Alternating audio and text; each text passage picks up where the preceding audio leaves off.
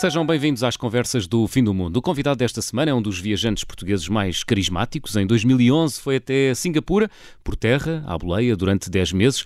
Três anos depois e durante 15 meses atravessou a África de bicicleta e em 2018 foi do Panamá até ao México à boleia.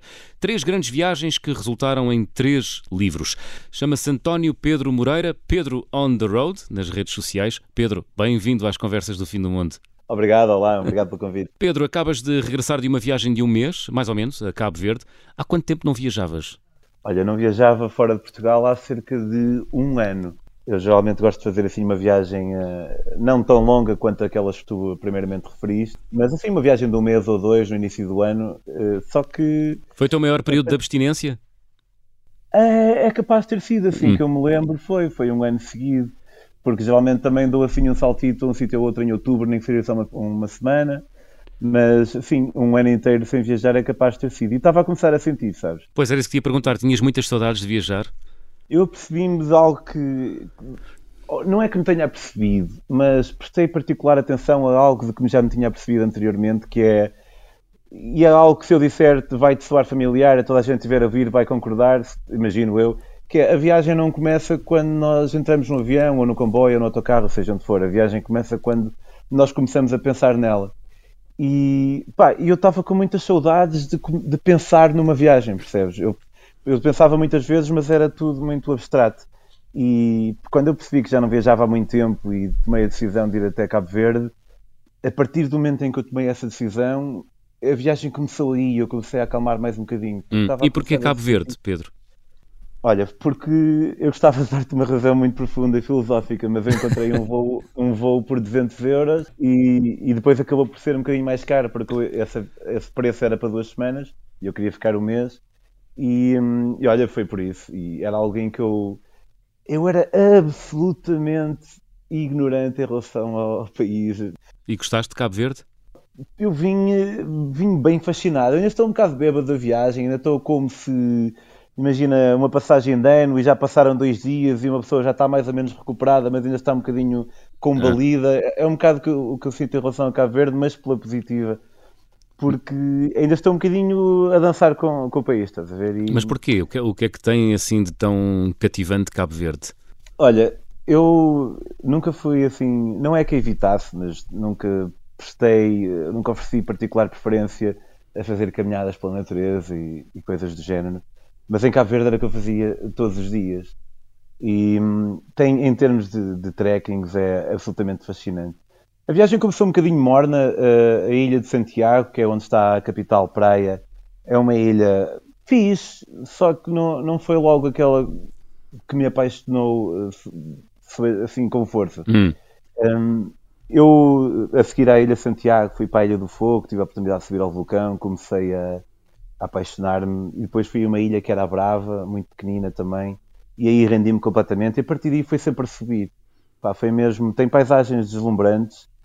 O, o, pessoal lá.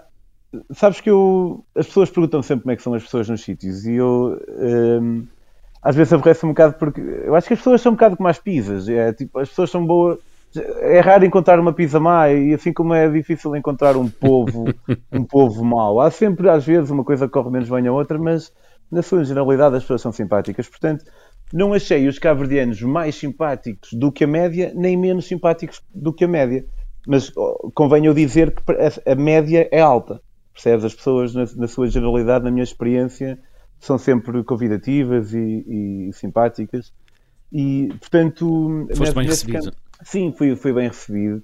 Pá, foi, hum, mas acima de tudo, como eu estava a dizer, acho que a oportunidade quase infinita de trekkings que uma pessoa tem para fazer foi aquilo que mais me, mais me cativou. Muito bem. Ficaste fã, foi? Do, dos Fiquei trekkings? Fã, sim, e também, infelizmente, só vi como que metade de uma cidade que é. Só vi metade filosófica de uma cidade que é a cidade de Mindelo, na ilha de São Vicente. Toda a gente, quando eu estava lá, me, me contava como geralmente é bar sim, bar sim, música ao vivo, morna, outros tipos de música cabo-verdiana, e acho que o carnaval lá é absolutamente fascinante. Só que, apesar do Covid em Cabo Verde estar relativamente bem controlado, ainda assim, ou talvez por isso, uh, uh, os bares uh, fechavam mais cedo, Uhum. Então não havia aquela movida da qual me falavam. E eu, eu gosto também muito desse ambiente. Portanto, sinto que Cabo Verde pode ser ainda mais apaixonante. Mas, portanto, eu vim satisfeito, mas também vim. Olha, talvez uma boa maneira de dizer seja que não é comum eu sentir mal sair de um país que quero voltar, mas senti isso em relação a Cabo Verde, porque sinto que quero voltar uma vez que passe esta, esta crise toda para, para conhecer, por exemplo, o Mindelo e tudo o uhum. que tem para oferecer. Muito bem. Anteriormente, uh, tinhas uh, estado na Arábia Saudita, país que só há pouco tempo é que se uh, abriu ao turismo. Que país é que foste encontrar? A Arábia Saudita é um país particularmente interessante porque encontra ali um, algumas paradoxalidades que uma pessoa tem algum interesse em, em ver, que é, é um país em termos de, de coisas para ver, eh, é um país que tem muito para oferecer, também é um, é país enorme, estranho seria se não, se não tiver. É o Mas, berço do Islão, não é? Sim, foi aí que, que Mohammed, no Monte Ira, no ano 618, viu o anjo Gabriel, que lhe trouxe uma mensagem nova. E olha, estou agora, curiosamente, estou a ler o, o Corão, que, porque me ofereceram na Arábia Saudita. Eu sou ateu, confesso, mas tenho tantas conversas sobre religiões que acho que é importante saber do que é que estou a falar quando estou a falar disso. E, enfim, é o berço do Islão e, e isso, isso, faz. É um país também muito conservador. Como tu disseste e bem, a Arábia Saudita abriu-se, creio que em outubro de 2018, para, para turistas. Até então era, era impossível de entrar, só com vistos de trabalho. Agora já dá e é um visto feito na net. Foi, foi mesmo uma mudança bastante radical, sendo que não é preciso carta de convite nem nada do género. Uma pessoa faz o visto na net, paga cerca de 100 euros, já vem com seguro de saúde e, está tudo tranquilo. Mas... O que eu senti na Arábia. Diz isto. Não, ia-te perguntar, a, a, regressar à pergunta original: é que, que, país é que foste encontrar? Sentiste que era um país muito fechado ou, ou, ou preparado para receber uh, estrangeiros turistas? Olha, em, em Cabo Verde, numa ilha onde eu não fui, que é Sal, há lá uma cratera que tem um efeito semelhante ao que acontece no Mar Morto, que são águas que têm uma concentração de sal tão, tão forte que uma pessoa não consegue ir ao fundo. E eu sinto que a Arábia Saudita era tipo isso. É, eu estive lá um mês, estive com o João Amorim, outro viajante, uhum. e levamos um, camera, um cameraman também. A nossa ideia é fazer um documentário que sairá. E, e, nós tentávamos ir ao fundo. Só que como esses lagos de água extremamente salgada que nos puxam sempre para cima, também na Arábia Saudita era difícil. Às vezes eu tentava, respirava fundo e nadava mesmo para tentar chegar o mais fundo que podia. E, e chegava se calhar até a tocar com os dedos no, no solo, mas logo, logo era expulso para cima porque as pessoas mostram um bocado de si do que pensam, mas não mostram tanto quanto aquilo que eu gostava de saber, pá, nomeadamente em questões mais óbvias, como o que é que eles acham em relação ao MBS, o Mohammed bin Salman, que é o príncipe regente atualmente, uhum.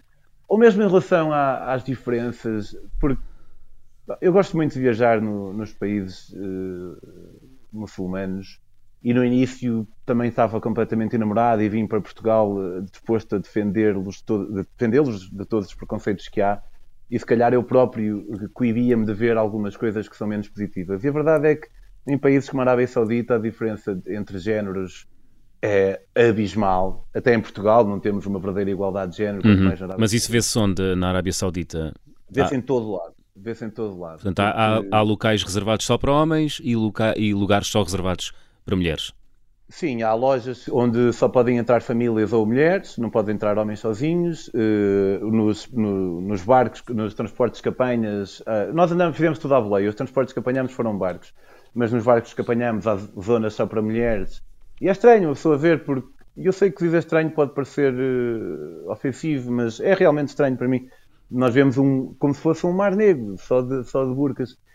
E lá está, eu não ter esse juízo de valor sobre todo um povo baseado nisto, mas posso ter um juízo de valor sobre uma coisa em específico, que é esta. Porque acho que todas as culturas têm uh, algo que não é bom, a nossa também o terá, e para mim isto da diferença entre géneros que eu, que eu denoto muitas vezes em vários países pá, é algo que eu não consigo ultrapassar. O facto de um homem poder se casar com quatro mulheres, mas hum. uma mulher não se poder casar com quatro homens, acho que é trágico. E, e a maneira como a, a, mulher não tem uma voz, e, e, é verdade que é algo que está, está a mudar. As mulheres desde há alguns anos podem conduzir e tudo mais, e eu, eu louvo essa evolução, mas eh, custa-me custa aceitar a diferença que se vê em todo lado.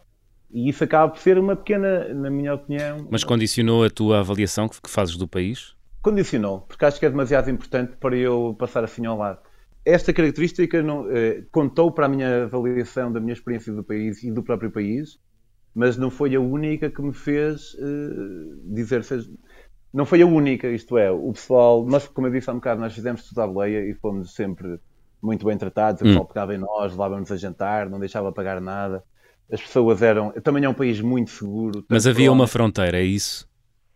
Sim, Faziam questão uma... de, de mostrar que havia uma fronteira a partir da qual os turistas não podiam passar, é isso? Sim, é um bocadinho mais naquele mundo mais íntimo. Por, por exemplo, há um bocado disse que quando nós fazíamos perguntas em relação ao príncipe, pá, nem era impossível encontrar alguém que nos desse uma opinião negativa acerca dele. Quando ganhávamos um bocadinho mais confiança e falávamos eh, precisamente acerca da, das mulheres terem que, não têm que usar por lei, mas têm que usar por costume e os costumes podem ser tão imponentes como uma lei. Portanto, e quando falávamos sobre isso, o pessoal eh, evadia sempre e brincava e dizia o quê? As mulheres têm ainda mais direitos que nós. Quando, na verdade, por exemplo, de acordo com o Corão, o testemunho de uma mulher vale metade do testemunho de um homem. Portanto, isto não, não faz com que eu não tenha gostado da minha experiência. É um país que eu, que eu recomendo visitar, se vale uhum. muito a pena. Mas tem, este, tem esta característica que para mim é, também é importante. Percebes? Não, não, não, não julgo o país todo a partir disso, mas também não posso esquecer isso. Muito bem. Então, Cabo Verde e Arábia Saudita foram os últimos países que eh, visitaste. Na introdução do programa, uh, recebi uh, de forma muito breve o teu percurso. Portanto, começaste a viajar em 2009, foste à Índia, foram duas semanas, mas, mas foi aí uh, que tu percebeste a minha vida tem que passar por aqui. Foi aí? Sim, foi aí que eu, de certa forma me vi e, e vi-me no, no, nos corpos e nas caras das outras pessoas, porque eu na altura estava a trabalhar em Birmingham, era psicoterapeuta. No Reino Unido? E, exato, hum. e sim, porque também há um Birmingham nos Estados Unidos, é verdade. E gostava, gostava do que fazia, só que deixava-me ficar por algo que era apenas bom e não me tinha permitido ainda ir atrás daquilo que poderia ser espetacular. Talvez porque vivia um bocado naquele medo que, que todos nós temos é natural de arriscar e, e, e nem sequer considerava, se queres te diga, porque agora. Pá, mas as viagens também... não te diziam nada? Era uma coisa que não te interessava sequer? Eu gostava de viajar, mas gostava de viajar como qualquer pessoa gosta de viajar. De ir ali duas semanas ou ali três e como eu nunca tinha conhecido, agora há muito mais e nestes últimos 10 anos ter visto essa transformação tem sido muito bonito. Mas como, como nunca tinha conhecido nenhum português, nenhuma pessoa de carne e osso que tivesse feito uma grande viagem, eu nem sequer considerava aquilo para mim. Eu ouvia histórias nos filmes e, e nos livros, só que essas pessoas dos filmes e dos livros, ainda que fossem inspiradas em pessoas reais, uhum. para mim não eram bem reais porque eu não as conhecia, percebes? Mas foi na foi Índia, Índia, foi, foi, foi então na Índia que tu percebeste há pessoas a fazer isto uh, constantemente, foi? E, acima, e, e, além disso, essas pessoas são banais, como eu, e como, como tu e como todos nós. Hum. São pessoas normais, percebes? E não, não são super-heróis. E okay. eu, naquele momento, eu percebi, ah, afinal, este, aquilo que eu achava que era só para os Hércules desta vida, uh, ou para os Ulisses, afinal também é possível para mim. Portanto, regressaste ao Reino Unido e despediste, foi? Sim, regressei ao Reino Unido, eh, apresentei, disse: Olha, não vou renovar, porque eu tinha ido para um ano, mas eu trabalhava com adultos vulneráveis e não queria estar a ganhar a confiança deles ao longo de um ano e depois desaparecer. Então decidi ficar dois anos uhum. e, e, eu percebi que estava prestes a tornar-me. Toda a gente conhece aquele. vários imigrantes tugas, um que foi um ano e ficou dez, outro e... que foi dois e ficou vinte. E, e eu, quando vim da Índia, decidi que não ia ser do, dos imigrantes que vão um ano e ficam 10, ou dois e ficam 20, e tinha, tinha que ir embora. Portanto, deixaste o teu, o teu emprego como psicólogo no Reino Unido. Uh, Diz-me só uma coisa: é preciso ter uma, ter uma grande dose de autoconfiança e autoestima para tomar uma decisão dessas, ou, ou, ou é uma decisão que deriva de um ato de loucura? Não, não, nenhum nem outro. Eu sei que nós, nós usamos loucura no sentido figurativo, ah, és andando maluco. E, e loucura no sentido da inconsciência, não é? De não medir Sim. Eh, as consequências do ato? Assim, foi uma decisão consciente, apesar de eu não ter consciência do, do efeito que poderia ter. Isto já foi há 10 anos, eu já há vários, há vários anos que vivo dos meus livros e felizmente tem corrido bem por aí. Só que na altura não sabia isso. Só sabia que eu devia-me a mim próprio essa experiência e sabia que, correndo eu tento evitar o máximo que posso os lugares comuns, mas a verdade é que por vezes eles fazem algum sentido. E toda a gente conhece aquele lugar comum de é mais fácil tu arrepender-te do que não fizeste do que daquilo que tu fizeste. E eu sabia, e aí sim talvez seja a parte mais consciente desta empreitada baseada em alicerces um pouco frágeis na altura, é que eu sabia que era muito improvável eu arrepender-me. Tinha que acontecer mesmo uma tragédia qualquer para eu me arrepender. E eu sabia que essa tragédia era possível, mas avaliei a probabilidade dela acontecer e percebi que não, não valia a pena eu estar a resguardar-me por causa de algo tão improvável quanto uma tragédia que me fizesse arrepender de hum. algo que tinha todo o potencial para ser mágico, como foi. É engraçado porque, olhando, olhando para o teu percurso como viajante, portanto, 10 meses à boleia até a Singapura, uh, um ano e pico uh, a pedalar até a África do Sul, 4 meses na América Central. Uh, tens um discurso muito racional para justificar uma decisão que para a maior parte das pessoas é incompreensível, que é largar tudo para ser viajante profissional. Eu percebo perfeitamente e, e, acho que tens razão. E por acaso acertaste em cheio que uma das coisas que eu mais valorizo é a lógica e a racionalidade. Não, não quer dizer que, pá, às vezes as pessoas podem tomar claro. uma decisão qualquer que seja mesmo por puro instinto. Mas, por exemplo, até eu ter ido para a África, quando todas as pessoas me diziam que ia ser muito perigoso, eu percebi que havia um conjunto de falácias que estavam a ser cometidas. Uma delas é que as pessoas associam criminalidade à pobreza. Como em África as pessoas são pobres, logo vão ser criminosas. Não, não é sentiste é isso? Não, senti isso zero vezes. E outra, ah. por exemplo, as pessoas muitas vezes falam em valores absolutos para descrever algo como perigoso, quando deviam falar em números relativos. Por exemplo, às vezes alguém diz, ai, mas tu sabias que em Luanda mataram não sei quantas pessoas? E esse, esse valor absoluto hum. a mim não diz nada. Porque imagina, se em Luanda matarem um. Com todo o respeito pelas pessoas que acabam por ser malogradas, se em Luanda matarem um, um, português no meio de 10, quer dizer que eu tenho 10% de probabilidade de ser um deles. e é, aí já não vou. Já não, hum. não vou, não, quero, não vou arriscar a minha vida por 10%. Hum. Mas se for um em mil ou 10 mil, aí já vou ter uma análise diferente. E quando eu me apercebi de, dos poucos entraves que poderia haver para eu ir pedalar a África toda, por exemplo, uhum. eram sempre um pouco falaciosos, que nunca era assim. Por exemplo, nunca ninguém me apresentava uma estatística da porcentagem de pessoas que morrem a atravessar a África a pedalar, percebes? Sim. E então não, não quis deter-me por causa de números que, na verdade, para mim não significavam nada. Pedro, já vamos uh, uh, percorrer algumas das memórias dessas tuas grandes viagens. Uh, estamos quase a chegar ao final da primeira parte. Vamos abrir o álbum de viagem.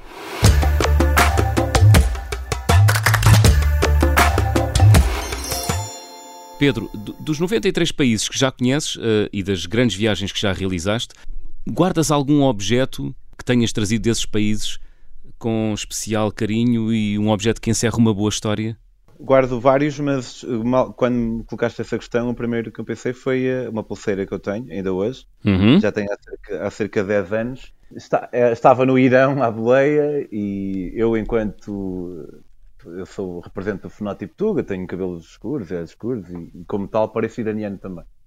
E estava nas montanhas à boleia, em direção ao Paquistão, e apareceram uns bacanas, e eu mostrei-lhes o meu, meu sinalzinho escrito em persa a dizer sou da Europa, não dizia Portugal para não estar a perder tempo a explicar onde é que era. uh, sou da Europa, estou a caminho do sítio X, se vocês forem. Olha, explicar o que era a boleia, basicamente. Sim.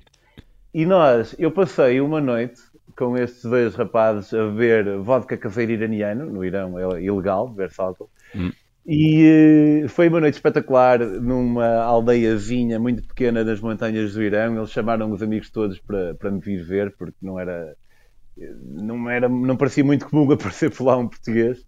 E, e foi muito bonito. Eu, no dia a seguir nós acordamos, eles deram-me boleia até à estação de autocarro, pagaram-me o autocarro, deram-me 10, eh, 10 dólares em, em, reais iranianos, em dinheiro. Eu não, não gosto de aceitar dinheiro, não me importa que me paguem coisas, tipo o almoço ou assim, mas não gosto muito de aceitar dinheiro. Uh, só que no Irão eu não tinha hipótese, porque eu não podia levantar dinheiro, não sabia que não, sabia que não havia lá Visa nem Mastercard, então estava um bocado, um bocado encalacrado e aceitei.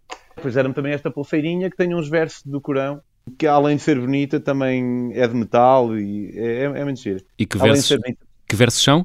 Uh, são, disseram-me que são versos que protegem os viajantes. E se for mesmo isso, é mesmo, mesmo bonito. Eu, infelizmente, não cheio de cor. Seria bom agora poder sacar essa. Mas não sei. Muito bem. Estamos à conversa com António Pedro Moreira, Pedro on the Road. Curta pausa na conversa do Fim do Mundo desta semana. Regressamos já a seguir.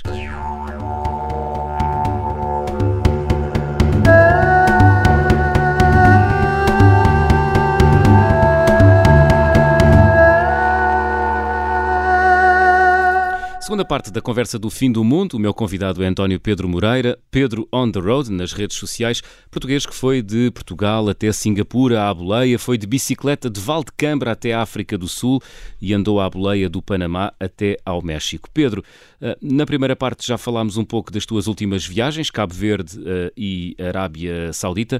Eh, gostava de recordar aqui alguns momentos destas três grandes viagens uh, que tu realizaste. Vamos começar por esta entre Portugal e uh, Singapura. Tu eras psicólogo em Londres, despediste do teu emprego para realizar esta viagem, percorreste mais de 50 mil quilómetros durante 10 meses. E quando chegas ao Paquistão, tens um encontro uh, invulgar com um velho hippie que saiu da Europa, mas que parece que ficou pela Ásia Central. É isso? Sim, era, era o Coelho. O Coelho foi de, das pessoas mais bonitas que eu conheci. Ele eh, era um paquistanês que nos anos 80 uh, eh, vivia em Ibiza, a vender colares feitos à mão na praia. O homem não sabia ler nem escrever. E, entretanto, as leis de imigração começaram a apertar e ele teve que voltar ao, ao Paquistão. E então abriu um hostel uh, em Gilgit, no Unza, no Val Unza, que é dos sítios mais bonitos onde eu já estive na minha vida. E, e, ele era uma pessoa. Sabes que nós muitas vezes dizemos, dizemos que alguém é uma boa pessoa quando na verdade queremos dizer que essa pessoa é fixe. Ele era mesmo, mesmo boa pessoa. O gajo. Ele vivia numa pequena casa contígua, uma vivenda onde, que era o albergue dele, hum. e no albergue dele estava só eu. E para teres uma noção um bocado da, da, da onda dele, eu lembro-me, eu vi-me um bocado tramado para encontrar aquilo. E quando finalmente encontrei. Ah, mas já, ia, já ias referenciado? Uh... Ia referenciado porque eu estava quase a chegar à Índia e conheci os únicos turistas que eu conheci no Paquistão e eles insistiram tanto que eu devia ir ao Valunza que eu tive que voltar para trás 30 horas até às montanhas perto da China. À boleia? Então eles disseram. Uh, não, no Paquistão não fiz boleia, fiz autocarro. E eles disseram: Olha, tens que ir, tens que ir conhecer este velho só porque sim. Uh, o sítio não é grande coisa, vai ver e era excelente, mas tens que ir conhecer este velho. Opá, eu lá encontrei o senhor e quando o encontrei, estamos ali a, a jantar e digo: Olha, porquê que tu não, não metes aqui um sinal a dizer Hostel Serena? Ele: Ó oh Pedro, sabes, pá, eu gosto de estar aqui contigo, na boa, fumar contigo, comer contigo. Se eu tivesse sinais e fizesse publicidade, ia ter muita gente e, e não ia conseguir privar com ninguém. E eu, uau, isto é a resposta mais anticapitalista que eu já ouvi. Ele prefere ter menos pessoas e ganhar menos dinheiro, mas ter tempo de qualidade com as pessoas, hum. do que o inverso. Se calhar é preguiçoso eu... e não quer trabalhar. Pensaste nisso ou não? também pode ser, ou também de ver as coisas. Olha, eu tive um... Se calhar está em serviços mínimos desde sempre, não é? Sim, e se calhar não é preciso mais. Também, Exato. Tive um momento super bonito com ele. Ele então. Eh, lá no, na altura no Paquistão, uh, nesta zona do Paquistão só via luz uh, eh, 8 ou 12 horas por, por dia, não me lembro. Eu lembro que estava a ler o 1984 do Orwell no seu alpendre e a luz foi abaixo e ele vem ter comigo e diz olha, encontrei ali uns cais abandonados geralmente vou-lhes dar de comer, queres vir? Eu, ok. Ali, ele disse que era ali perto, mas ali perto era meia hora. Nós demoramos meia hora hum. e nós estamos mesmo no topo do mundo. Parece que as estrelas estão quase que dá para tocar. E particularmente temos a Lua Nova, creio, porque o céu estava super estelado e era uma cena completamente fantástica. E vamos caminhando a caminho dos cachorros abandonados que o Coelho tinha descoberto e encontramos uma luz ao fundo, um foco. E o Coelho fica assim meio. pá, não sei o que é tem estar ali alguém. Eles aproximam-se e, e, eles falam um bocado e o Coelho me diz: Olha, é, é, um amigo, é um amigo meu, afinal, vamos fumar um. E eu, já, ah, ok. E nós sentamos os três a fumar lá um produto das montanhas do Paquistão. Eu penso, eu estou aqui nas montanhas com dois velhotes no Paquistão, debaixo de um céu estelar, e é daqueles momentos que me oferecem algo que eu, que eu adoro em viagem, que é eu perceber que eu estou ali, sabes, que estou vivo Sim. e que, pá, é verdade que eu vou morrer um dia, mas naquele momento eu estou vivo. Eu sei que eu também estou vivo agora a falar contigo mas naquele momento é como se houvesse um, algo mais, estás a ver? Uma... Hum.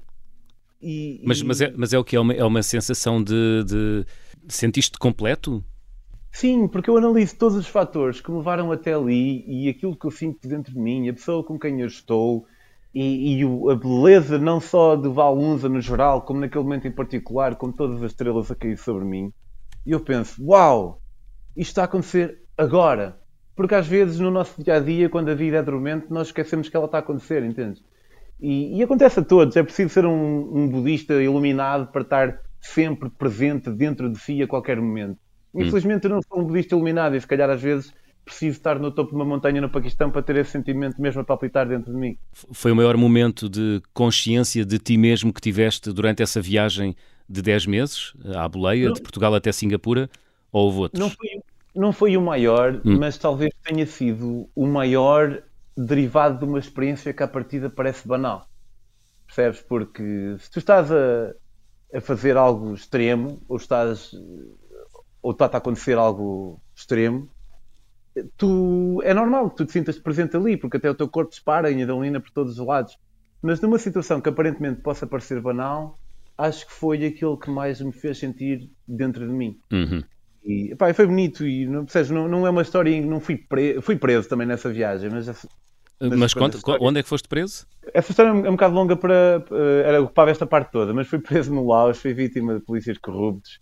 Tive duas noites na prisão, foi a pior experiência da minha vida. Durante algumas horas achava que tinha sido raptado, porque a polícia estava à paisana e o carro era normal e a prisão era um bloco de cimento no meio da floresta horrível. Hum. Foi, foi a pior, acho que foi a única grande experiência da minha vida que eu tive que foi má. Mas vamos deixar isso para a curiosidade das pessoas que quiserem ler os meus livros, porque é um bocado longa. Mas foi. Mas acabou bem. Acabou bem porque estou aqui. Pois. Não, acabou bem no sentido.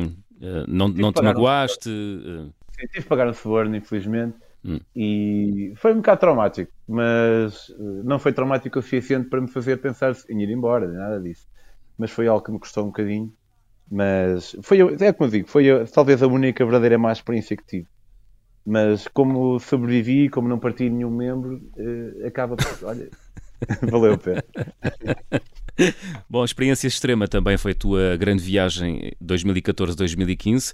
Foste de Valdecambra até a África do Sul de bicicleta. São muitos quilómetros. Quantos quilómetros de viagem, Pedro? Sabes isso de cor? Sim, fiz 15 mil de bicicleta e mil de boleia. 15 mil de bicicleta e mil de boleia. Eh, eras um grande ciclista ou nem por isso? eu não era de todo um grande ciclista. O máximo que eu, eu tinha 30 anos quando fui, uhum. e o máximo que eu tinha feito na minha vida tinha sido 24 km num dia quando eu tinha 15 anos. Foi Valcâmara, São João da Madeira, São João da Madeira, Valcâmara. Eu só aprendi a remendar uma câmara de ar em condições no Gabão, quase a meio da viagem. No Gabão? Porque, porque eu sabia remendar e sabia que temos que lixar a, a, câmara de ar e tudo mais. Mas não sabia que quando pomos cola temos que deixar secar por uns segundos e separar. E isso faz uma diferença abismal. Antes de é colocar coisa... o remendo, não é? Porque senão o remendo escorrega e, não, e o furo não se, não ah, se remenda, não é? O que eu sofri a sério. Quando eu, vi, quando eu estou no Gabão e estou ali quase a dar em doido hum. e aparece um, um, bom samaritano que me ajuda e eu vejo a soprar para a cola e eu, a, porquê que estás a fazer isso? Eu, pá, ela assim cola melhor. E eu, ah, ok. Mas eu gosto da cena de não ter, uma, não ter muita experiência em algo. Claro. Por exemplo, na minha, na minha primeira viagem da boleia, nunca tinha andado à boleia, depois fiz, fiz 20 mil quilómetros de boleia. Nesta viagem da África também não tinha experiência nenhuma bicicleta, depois fiz 15 mil. Gosto da ideia de ir assim. Experimentar coisas novas. Olha, e, e, quantos remendos uh, uh, estragaste até, até aprender a remendar o pneu de uma bicicleta no Gabão? Tens ideia? Não.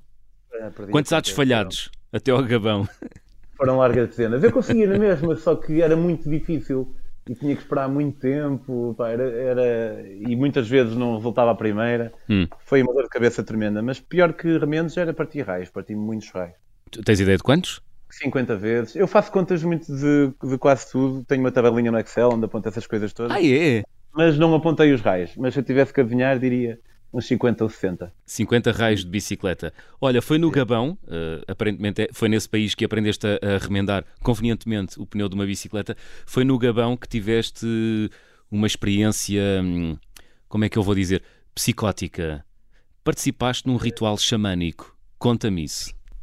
Eu, eu manteria o, o, prefixo do psique, mais para psicadélica do que psicótica. Sim, psicadélica era o que eu queria dizer.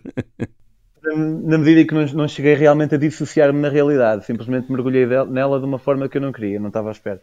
Eu fui parar esta, uma, uma espécie de tribo, vá, que não andava sempre vestida como quando nós pensamos numa tribo, mas que também se vestia dessa forma. Era uma família de 14 pessoas no meio da floresta, e foi a meio de uma viagem de, a caminho da República do Congo, em que eu fiz duas semanas por, por, precisamente pela floresta. E todos os dias eu pedia para, para acampar e as pessoas davam-me um quarto, que era espetacular. E, e esta, nesta família, eles convidaram para uma cerimónia. E eu já tinha ouvido falar nesta cerimónia, só que quando eu tinha ouvido falar desta cerimónia, houve alguém que veio e disse: não digas isso ao branco. Quer dizer, havia um certo secretismo à volta daquilo. Então, quando me convidaram, obviamente que eu quis fazer parte. O que aconteceu foi que eu fui falar com o chefe, a dizer: Olha, teu filho convidou-me para, para, para, a cerimónia, não sei se é na boa ou não. Ele disse-me: Claro, claro, claro, pá, tive sorte, o homem queria partilhar a sua cultura. E eu perguntei-lhe como é que se processava aquilo, e ele disse-me que há uma substância que, cujo nome científico é iboga, ibogaína, é uma raiz, e, e eles, eles chamam madeira sagrada, bois sacré em francês, e o xamã come desta raiz uhum. e tem visões e é Deus a falar através dele. Ora, ele disse-me que eu não ia ver nada e eu disse-lhe a ele: Ah, é pena, eu gostava de ver alguma coisa. Mas o que eu queria dizer com isto era para ele me dar alguma dessa raiz. Mas o que ele pensou que eu, quis, que eu queria dizer foi que eu queria tomar o lugar dele como xamã. Não era isso. Não era esse o objetivo. Foi um Lost in Translation. Total, total. E eu só me percebi, imagina o que é eu estar, estou numa roda de 14 pessoas, uhum. toda a gente come uma colher desta substância e eu não como nada. E eu pensei, bem, ele arrependeu-se, mas já estar aqui já é espetacular. O pessoal todo vestido eh, de uma forma tribal, eu próprio também com indumentária tribal, uma coisa mesmo muito autêntica e genuína. Uhum. Até que eles assomam e, e, e pintam-me todo de branco e eu começo a estranhar, porque eu era a única pessoa pintada de branco. Mas ok, vamos embora. E depois o chefe chama-me e eis que quando todos os outros 13 tinham comido 25% do prato, eu sozinho comi 75% do prato. só, só aqui é que eu percebi que, ah, eu vou ser aquele gajo. Ok. Eu mas, já tinha visto imagens assim. Mas, pensa, é... mas o que é que pensaste na altura? Eu, eu, na altura eu pensei, vamos embora, agora também não há nada a fazer, já pois. estamos nisto, vamos ver no que é que se vai dar. e transformou-se nas. Eu há um bocado disse que quando fui preso no Laos foi a única verdadeiramente má experiência da minha vida. Hum. Esta, esta, experiência no Gabão ofereceu-me as piores 12 horas da minha vida. Porquê? Mas, mas não foi a pior experiência da minha vida, hum. porque no final eu retirei uma lição positiva. Porque eu, uh, durante meia hora, o efeito foi agradável em mim. De, dessa, mas... tal, dessa tal ibogaína. Sim. Da, da raiz, hora... da raiz da iboga. Exato. Durante meia hora tive ali uma leveza fixe e sentia-me bem. Mas depois, durante 11 horas e meia, uh, ao longo destas 11 horas e meia, tinha sempre a responsabilidade de ter visões, porque eu tinha um trabalho ali, era ser a xamã, e não podia escusar-me disso, ou não queria. E só que estas 11 horas e meia eram acompanhadas do maior desespero que eu sentira até então, porque eu infelizmente fui uh, brindado com um bocadinho, um, um, pequeno poder de análise ah. da vida que é uma benção e uma maldição também. É pois era, porque... era, era, era aí que eu queria chegar. Já percebemos que tiveste aquilo que se chama uma bad trip, foi? Sim, mais ou menos. Mais Sim, mesmo, é. foi mesmo isso. Foi mesmo mas, isso. mas, há muita gente que uh, relata uh, contactos com substâncias uh, psicotrópicas como sendo uma experiência quase de introspeção. Uh, Passou-se contigo ou não? Passou-se comigo a um, a um, nível que eu hoje não queria que se tivesse passado. Hoje em dia, como está tudo bem, aquela experiência enriqueceu-me mas e, e, eu só posso falar em nome do Iboga, não, não quero estar a teorizar sobre outras substâncias, mas o que aconteceu foi que eu há um bocado estava a dizer que acho que tenho uma certa capacidade de análise da vida que me permite viver uma vida mais ou menos analisada, mas que também me permite viver em constante entendimento de que um dia eu vou ser nada, percebes? E um dia vou morrer, vou desaparecer, e, e isso é algo com, com o qual eu consigo lidar no meu dia a dia. Tenho ferramentas intelectuais para isso, como a maior parte de nós.